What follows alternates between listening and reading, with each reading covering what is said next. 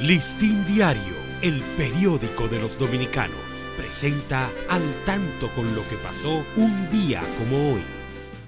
30 de diciembre de 1961. Mediante acuerdo político en la Unión Cívica Nacional, el presidente Balaguer crea un Consejo de Estado con carácter provisional y designa siete miembros que le acompañan en el gobierno. Son estos Rafael F. Bonelli, Eduardo Rit Barreras, Monseñor Eliseo Pérez Sánchez, Nicolás Pichardo, Luis Amía Matió y Antonio Invert Barreras. La fórmula no detuvo las manifestaciones que demandaban la renuncia de Balaguer, quien finalmente se vio obligado a retirarse el 17 de enero después de actos de violencia, huelgas y renuncias masivas de empleados públicos. Le sucedió Rafael Bonelli, quien pasó a ser presidente del Consejo de Estado.